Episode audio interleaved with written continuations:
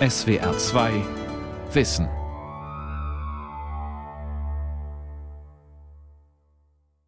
Mit dem Thema Wo bleibt die Wahrheit? Die Wissenschaft in Zeiten von Fake News am Mikrofon Ralf Kaspari. In Hamburg hängt man unruhigen Kindern in der Schule Sandwesten um, sehr teure Sandwesten, deren Wirkung in keiner Weise erwiesen ist. In Amerika werden die Ergebnisse der Klimaforschung einfach geleugnet. Rationale Kriterien scheinen also eine immer geringere Rolle zu spielen, und zwar im öffentlichen und politischen Diskurs. Sind wir also auf dem Weg zu einer Entrationalisierung der Wissenschaft?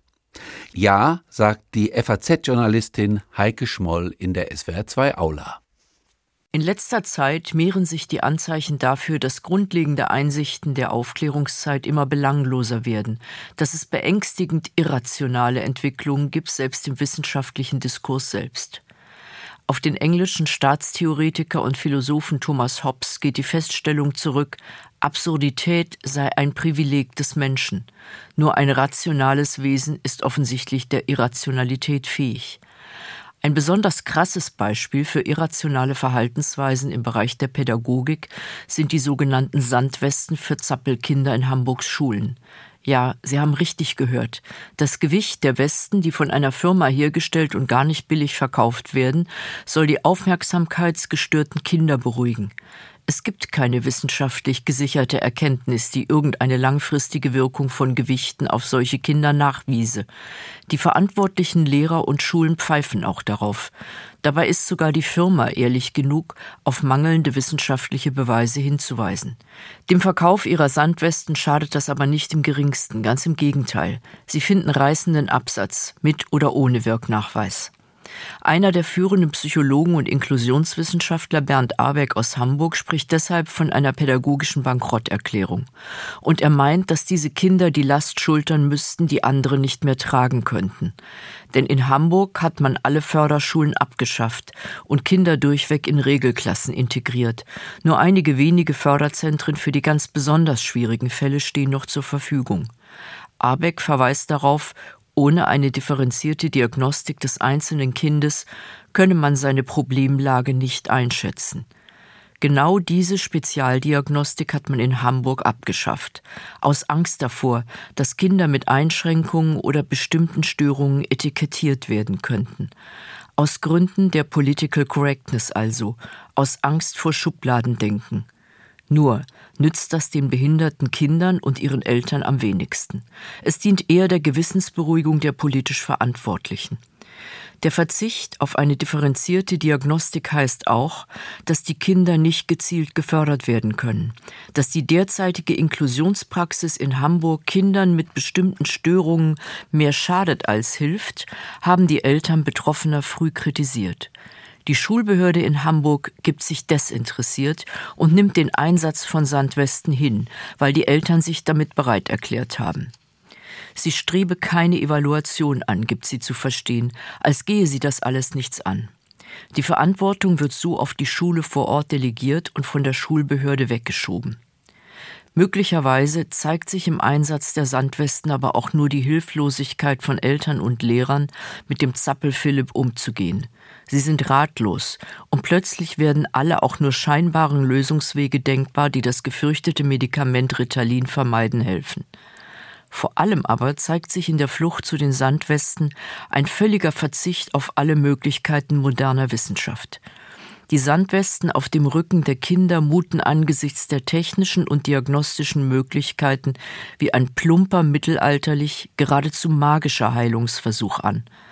Gerade im pädagogischen Bereich häufen sich die Irrationalitäten, der Glaube an irgendeinen Hokuspokus, dessen Evidenz durch überhaupt nichts belegt ist. Obwohl die Bildungswissenschaft bei vielen pädagogischen Schritten sehr genau weiß, welche Intervention des Lehrers zu einem bestimmten Ergebnis im Unterricht führt, spielen solche Erkenntnisse im Studium der Lehramtskandidaten so gut wie keine Rolle.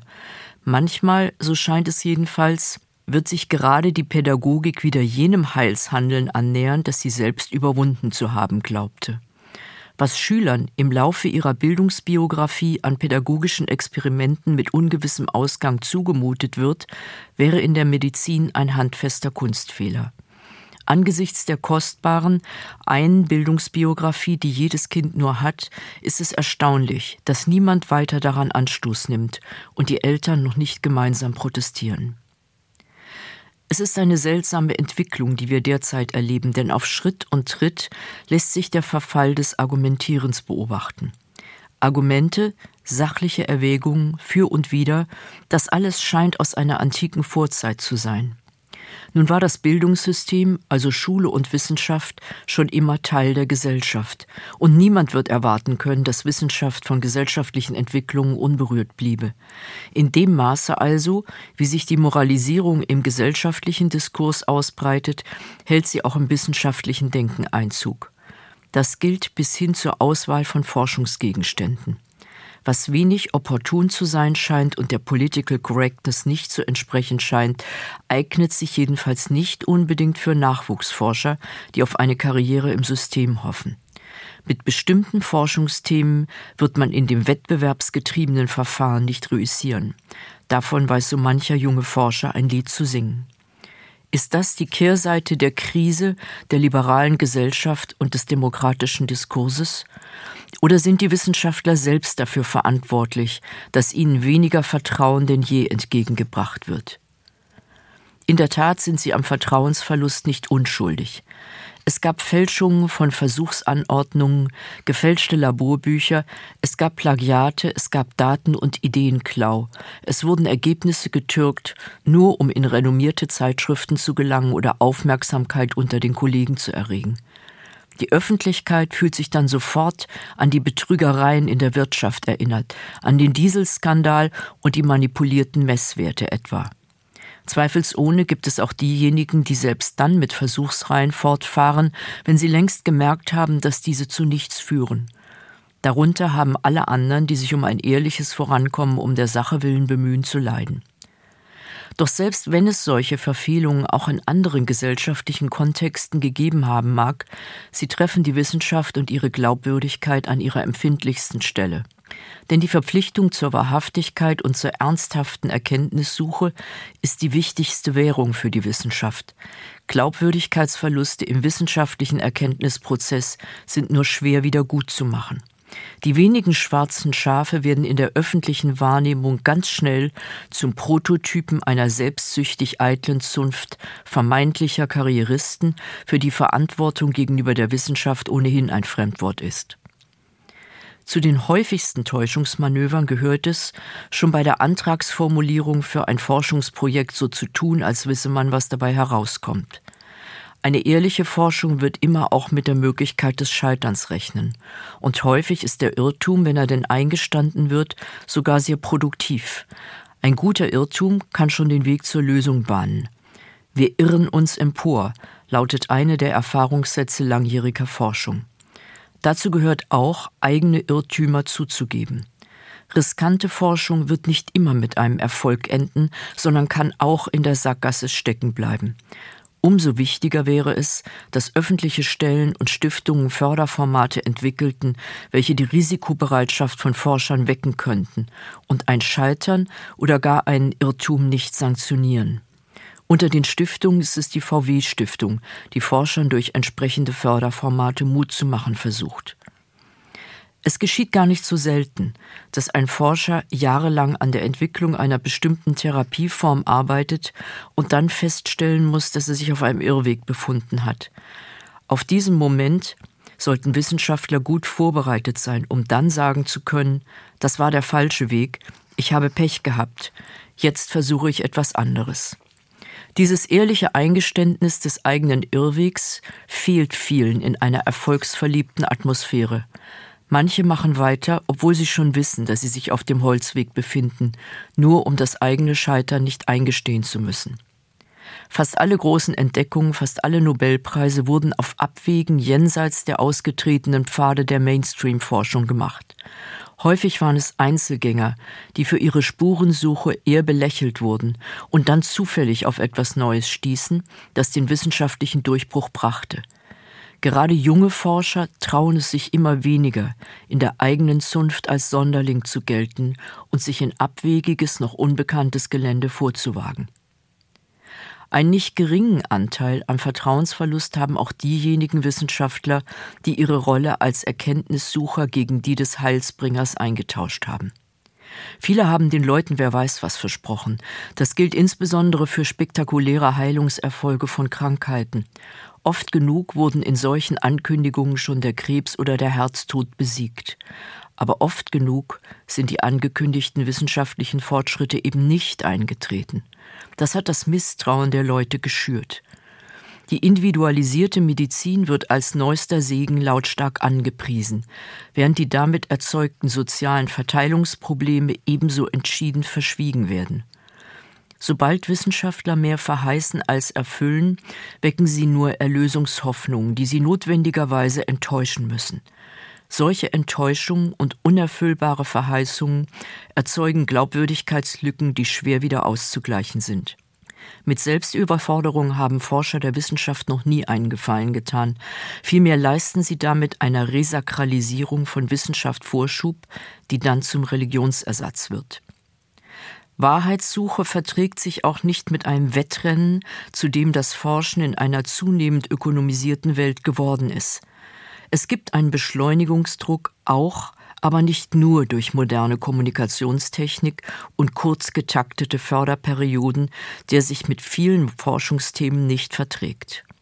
Ein Beispiel dafür sind die sogenannten Akademieprojekte. Die Akademien der Wissenschaften in den Ländern haben sich enorme Verdienste gerade bei Editionsprojekten erworben, die Jahre, häufig Jahrzehnte dauern. Doch diese Langzeitforschung, die als Grundlagenforschung dringend gebraucht wird, gerät in immer größeren Rechtfertigungsdruck gegenüber den Geldgebern.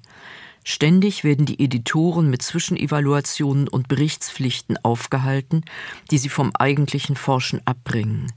Es wäre gut, wenn auch die staatlichen Geldgeber wieder etwas mehr Vertrauen in die verantwortlichen Wissenschaftler aufbrächten, anstatt ständig neue Folterinstrumente des institutionalisierten Misstrauens zu erfinden. Die vielfältigen Steuerungsinstrumente der Wissenschaft tragen dazu bei, dass das Tempo von Forschungsprozessen und die Größe von Forschungseinheiten geradezu systematisch mit der Qualität von Forschung verwechselt werden. Nur so lässt sich der Publikationswahn erklären, der nur dazu führt, dass viele Veröffentlichungen gar nicht mehr zur Kenntnis genommen und diskutiert werden. Sie dienen offensichtlich einzig und allein der Reputation ihres Autors. Es gibt also neben der Glaubwürdigkeitskrise auch ein ernsthaftes Qualitätsproblem in der Forschung. Der internationale Druck und die Vernetzung, wie man neudeutsch sagt, sind noch viel stärker geworden.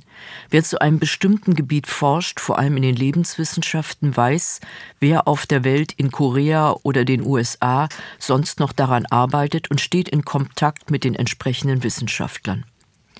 Die internationale Konkurrenz trägt allerdings auch dazu bei, dass der Wettlauf immer schneller und haltloser geworden ist. Und das hat Folgen für die Forschung, die nachteilig sind.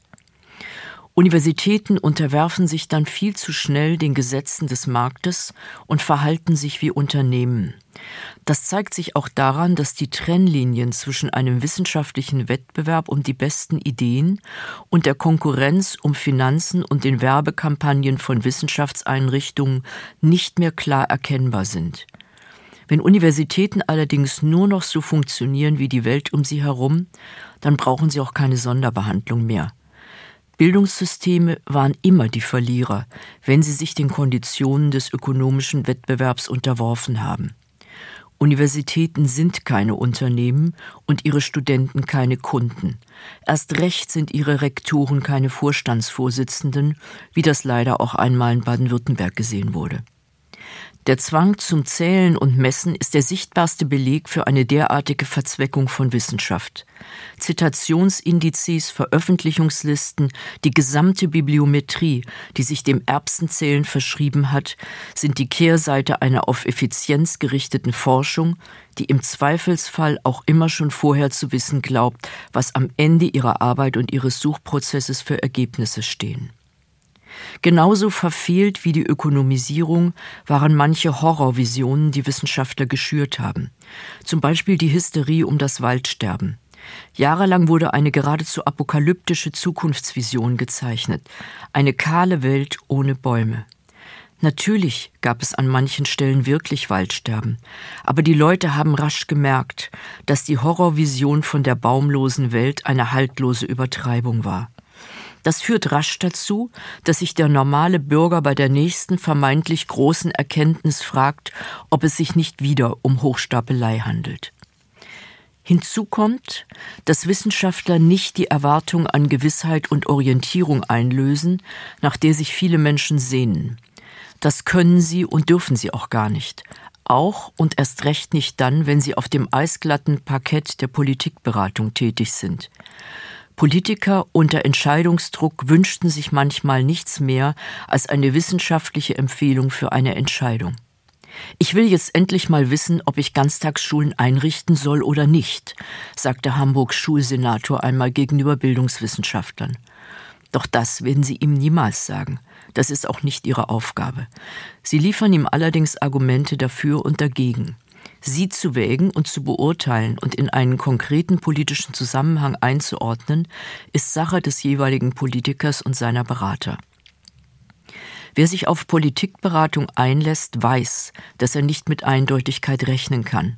Moderne Forschung ist pluralistisch, sie erzeugt keine Gewissheiten, sondern methodisch verlässliches Wissen. Sie sagt, was der Fall ist, aber sie kann natürlich nicht sagen, was alternativlos der Fall sein müsste. Wissenschaftler müssen das auch klar kommunizieren, dass sie politische Entscheidungen nicht ersetzen können, nicht mit einer Stimme sprechen und vieles auch nicht wissen. In der Gesellschaft überfordert es manche, mit der Vielstimmigkeit unterschiedlicher, sich widersprechender Antworten umzugehen. Die da oben machen ja sowieso, was sie wollen, sagt sich mancher. Denn in zweifelhaften Fällen wird man sich in die Argumentationen vertiefen müssen, um deren Stichhaltigkeit zu überprüfen. Umso wichtiger ist es, dass Wissenschaft viel mehr als bisher in einer Form kommuniziert wird, die auch nicht akademisch gebildeten Menschen verständlich und für sie nachvollziehbar ist. Doch für diese Art der Wissenschaftsvermittlung sind nur wenige Wissenschaftler begabt. Häufig werden sie von der eigenen Zunft scheel angesehen, als Feuilleton-Professoren oder große Popularisierer und Vereinfacher – Ihre Kollegen betrachten sie mit einer Mischung aus Neid und Verachtung. Die Leistung der kommunikationsbegabten Wissenschaftler ist aber ungeheuer wichtig, denn für Wissenschaft interessieren sich nur die wenigsten. Das war noch nie anders. Alltagsprobleme ihrer eigenen Existenz waren den meisten schon immer näher. Die Sicherheit des eigenen Arbeitsplatzes, der Erfolg des Kindes in der Schule oder die Gesundheit, das sind die ganz existenziellen Alltagsfragen, die im Vordergrund stehen. Ein entscheidender Schritt wäre, den unmittelbaren Bezug solcher Alltagsprobleme mit Wissenschaft klarzumachen. Das Interesse der Leute wäre ihr dann sicher. Das gilt allerdings nur dann, wenn die Wissenschaftler redlich bleiben. Nehmen wir das Beispiel des Glyphosatstreits. Sie haben alle in Erinnerung, zu welchem Eklat der Alleingang des Bundeslandwirtschaftsministers in Brüssel gegen das Votum seiner Kollegin im Umweltministerium geführt hat. Die Zustimmung des Ministers zur Zulassungsverlängerung für das Unkrautvernichtungsmittel hat die Politikverdrossenheit ganz gewiss nicht gemindert und das Vertrauen in die Wissenschaft nicht vergrößert. Denn unabhängige oder unbefangene Stimmen von Wissenschaftlern waren nicht zu hören. Es gibt eine eigens vom EU-Präsidenten eingesetzte Gelehrtengruppe, die Politikberatung auf der höchsten europäischen Ebene bieten soll. Doch sie hat es leider unterlassen, die unterschiedlichen Studien zum Glyphosateinsatz und seinen Folgen zu gewichten und für Politiker wie Bürger verständlich einzuordnen. Der entscheidende kategoriale Unterschied zwischen dem Wissenschaftssystem und dem politischen Apparat ist einerseits die Verpflichtung auf die Suche nach Wahrheit und Erkenntnis für die Wissenschaftsseite und die Pflicht zur Mehrheitsbeschaffung und Überzeugungsarbeit auf der anderen. Wenn wissenschaftliche Politikberatung sinnvoll sein soll, dann darf es nicht geschehen, wie bei der EU im Glyphosatstreit zu beobachten war, dass das Beratungsgremium im Nu kalt und zu entmachten ist, wenn das vermeintliche Ergebnis der wissenschaftlichen Expertise sich für die politische Meinungsbildung gerade als hinderlich erweist. Wissenschaftler können und sollen keine politischen Entscheidungen treffen, aber sie könnten die Argumente dafür und dagegen benennen, und das wäre in vielen Konflikten dringend geboten. Aus Angst, keine weiteren Beratungsaufträge zu bekommen, haben nicht alle den Mut, dann unabhängig zu urteilen und auch unbequeme Wahrheiten auszusprechen. So bleibt es auch nach dem Glyphosatstreit dabei, dass die einen meinen, das Unkrautvernichtungsmittel gehöre zu den Grundlagen einer industrialisierten Großlandwirtschaft, die ihren Ertrag immer weiter steigern will. Die anderen indessen sehen die ökologischen Folgeschäden, das Artensterben und viele anderen Umweltfolgen, die dem Glyphosat und anderen Pestiziden anzulasten sind. Gerade in solchen Konflikten, die auf Schritt und Tritt auf allen politischen Ebenen begegnen, wäre eine unabhängig urteilende Wissenschaft dringend nötig. Sie darf sich dann nur nicht vor der Politik wegducken, wenn es hart auf hart kommt. Schließlich gibt es weder in Deutschland noch an der Spitze der EU einen absolutistischen Präsidenten wie in Washington, der sich der Wahrheit selbst bemächtigt hat und die Wissenschaftsberatung längst abgeschafft hat. Nur so jedenfalls sind so krude Äußerungen über den Klimawandel denkbar, der in Donald Trumps Weltwahrnehmung zu den Erfindungen einiger böswilliger Wissenschaftler gehört. Der amerikanische Präsident hält jeden kalten Wintertag für einen leibhaftigen Beweis für seinen Irrglauben, dass die Klimaerwärmung eine Erfindung hysterischer Wissenschaftler sei. Er will viele Maßnahmen für den Umweltschutz abschaffen und hatte starke Kürzungen für Forschungseinrichtungen wie die amerikanische Gesundheitsbehörde und die Umweltschutzbehörde angekündigt. Die Klimaerwärmung zählt für ihn zu den Fake News. Die Medien sind dann immer gleich mit im Boot, wenn es um wüste Beschuldigungen geht, denn sie verbreiten ja die Fake News und werden deshalb umgehend mit dem Etikett Lügenpresse versehen. Das Frustrierende an vielen derartigen Debatten ist, dass es nicht etwa an Kenntnis fehlte, der man durch Belehrung abhelfen könnte. Das Beängstigende ist, dass trotz prinzipiell vorhandener Kenntnis offensichtlich notwendige Unterscheidungen vernachlässigt werden, um einem grob vereinfachenden Denken Raum zu geben. Eine Meinung zu haben scheint dann zu genügen. Das ist hochgradig irrational. Wahn und Lüge, Vulgärer Zynismus, nacktes Machkalkül und unverantwortliche Simplifizierung beweisen erneut ihre Geschichtsmächtigkeit, hat vor kurzem der Präsident der Deutschen Forschungsgemeinschaft Peter Strohschneider festgestellt. In Deutschland und in vielen anderen Ländern sind deshalb Tausende beim March for Science auf die Straße gegangen. Im April vergangenen Jahres fand diese internationale Großdemonstration für den Wert von Forschung und Wissenschaft und gegen alternative Fakten in mehr als 600 Städten auf der ganzen Welt statt.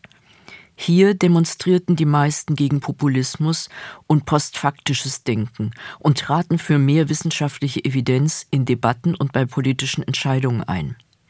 Der March for Science war auch insofern wichtig, als er die Gesellschaft daran erinnert hat, dass Wissenschaft die zentrale Quelle für Innovationen ist. Natürlich war auch mancher Slogan bei March for Science grob vereinfacht. So wurde der Eindruck erweckt, als bestehe Wissenschaft nur aus nachprüfbaren Fakten, was zumindest für viele geisteswissenschaftliche Fächer nicht zählt. Den irrationalen Fakten wurde also die schlichte Scientokratie gegenübergestellt. Ganz offensichtlich geht die sich weiter verbreitende Scientokratie eine Allianz mit Neopositivismus und Moral ein. Das ist kein erfolgversprechender Weg, denn selbst wissenschaftlich wenig erfahrene Menschen wissen, dass sie mit solchen simplen Weltsichten nicht weit kommen. Vielmehr sind Vielstimmigkeit und Diversität geradezu die Grundkonstanten jedes wissenschaftlichen Diskurses. Allen Disziplinen gemeinsam ist, dass Unterscheidungen grundlegend nötig sind. Unterbleiben sie, handelt es sich oft nicht um Wissenschaft, sondern um Ideologie. Das griechische Krinein, der Wortstamm der Kritik, meint nichts anderes als genau das, sorgfältig zu unterscheiden. Das Schwierige an der derzeitigen unsachlichen Debatte ist, dass die Differenzierung nicht am mangelnden Unterscheidungsvermögen scheitert, sondern am Unwillen, sich des eigenen intellektuellen Instrumentariums zu bedienen. An die Stelle des Arguments und seine logische Herleitung sind der moralische Aufschrei und die vorgefasste Meinung getreten. Gut gemeint ist häufig dann schon gut gemacht. Es ist nicht leicht, diesem emotionalen Faktor wirkungsvoll zu begegnen. Der Hinweis auf die sachliche Argumentation und ihre korrigierende Wirkung ist aussichtslos. Denn innerhalb derartiger Debatten geht es leider nicht um die Wirkungskraft der Argumente, sondern häufig um politische und soziale Machtzuschreibungen an die jeweiligen Wortführer, die hochgradig ideologieanfällig sind. Diese gilt es beim Namen zu nennen. Das Unterscheiden ist in solchen Debatten keine rein intellektuelle Leistung mehr. Es geht darüber hinaus um soziale Interaktionen, um analytische Schärfe in der Beobachtung, um Ermessen und Intuition und es geht um Machtfragen. Wer die Debatte frühzeitig beherrscht, hat gewonnen. Und dazu braucht er nicht Argumente, sondern öffentliche Aufmerksamkeit und Durchsetzungsvermögen. Das heißt aber nicht, dass der irrationale Diskurs durch eine ebenso wenig intellektuell begründete Reaktion beantwortet werden kann. Ganz verfehlt wäre es, in Scientokratie zu verfallen, also alternativlose Fakten zu fordern. Sie sieht politische Macht durch Wahrheit anstatt durch Mehrheit und Verfassung legitimiert. Es werden neben den faktischen Wahrscheinlichkeiten auch andere Kriterien gebraucht. So gilt es, Wertungen als solche erkennbar zu machen, moralische Urteile von Argumentationsketten zu unterscheiden. Und es geht vor allem darum, klare Stellungnahmen zu wagen und sich nicht an allgemeinen Vernebelungsstrategien zu beteiligen. Genau das haben die Brüsseler Gelehrten im Glyphosatstreit nicht getan oder eben nicht vermocht.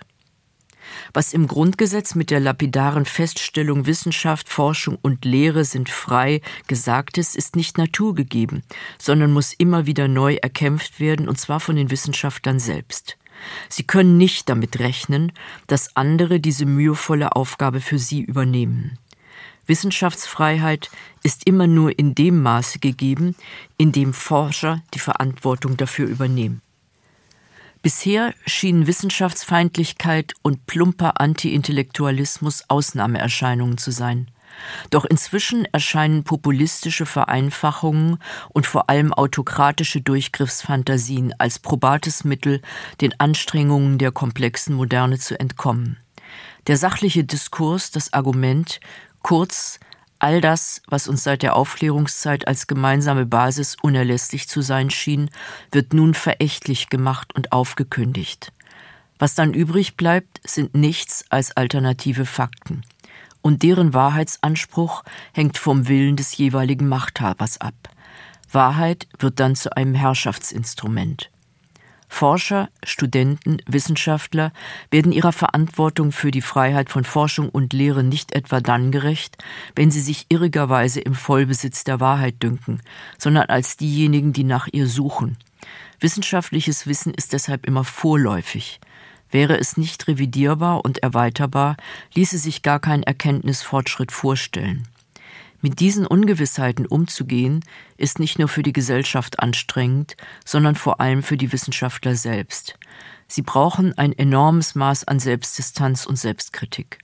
Dazu gehört dann auch, dass ein Forscher sein eigenes, immer bruchstückhaftes Wissen nicht schon für die Wissenschaft als solche hält und methodische Verlässlichkeit nicht mit absoluter Gewissheit verwechselt. Die wird es angesichts der Vorläufigkeit von Erkenntnissen nämlich nicht geben. Das sind Haltungen, die in Zeiten der Übertreibung und der Selbstanpreisung nur selten in den Schulen eingeübt werden. Ehrlichkeit und Selbstbegrenzung sind aber genau die Eigenschaften, die Wissenschaftler in Zeiten autokratischer Wissenschaftsfeindschaft brauchen. Nur so können sie auch versuchen, das durch populistischen Anti-Intellektualismus verloren gegangene Vertrauen nach und nach wiederzugewinnen. Denn Forschung kann nur dann gelingen, wenn die Wissenschaftler glaubwürdig sind und das Wissenschaftssystem insgesamt mit guten Gründen als vertrauenswürdig erscheint.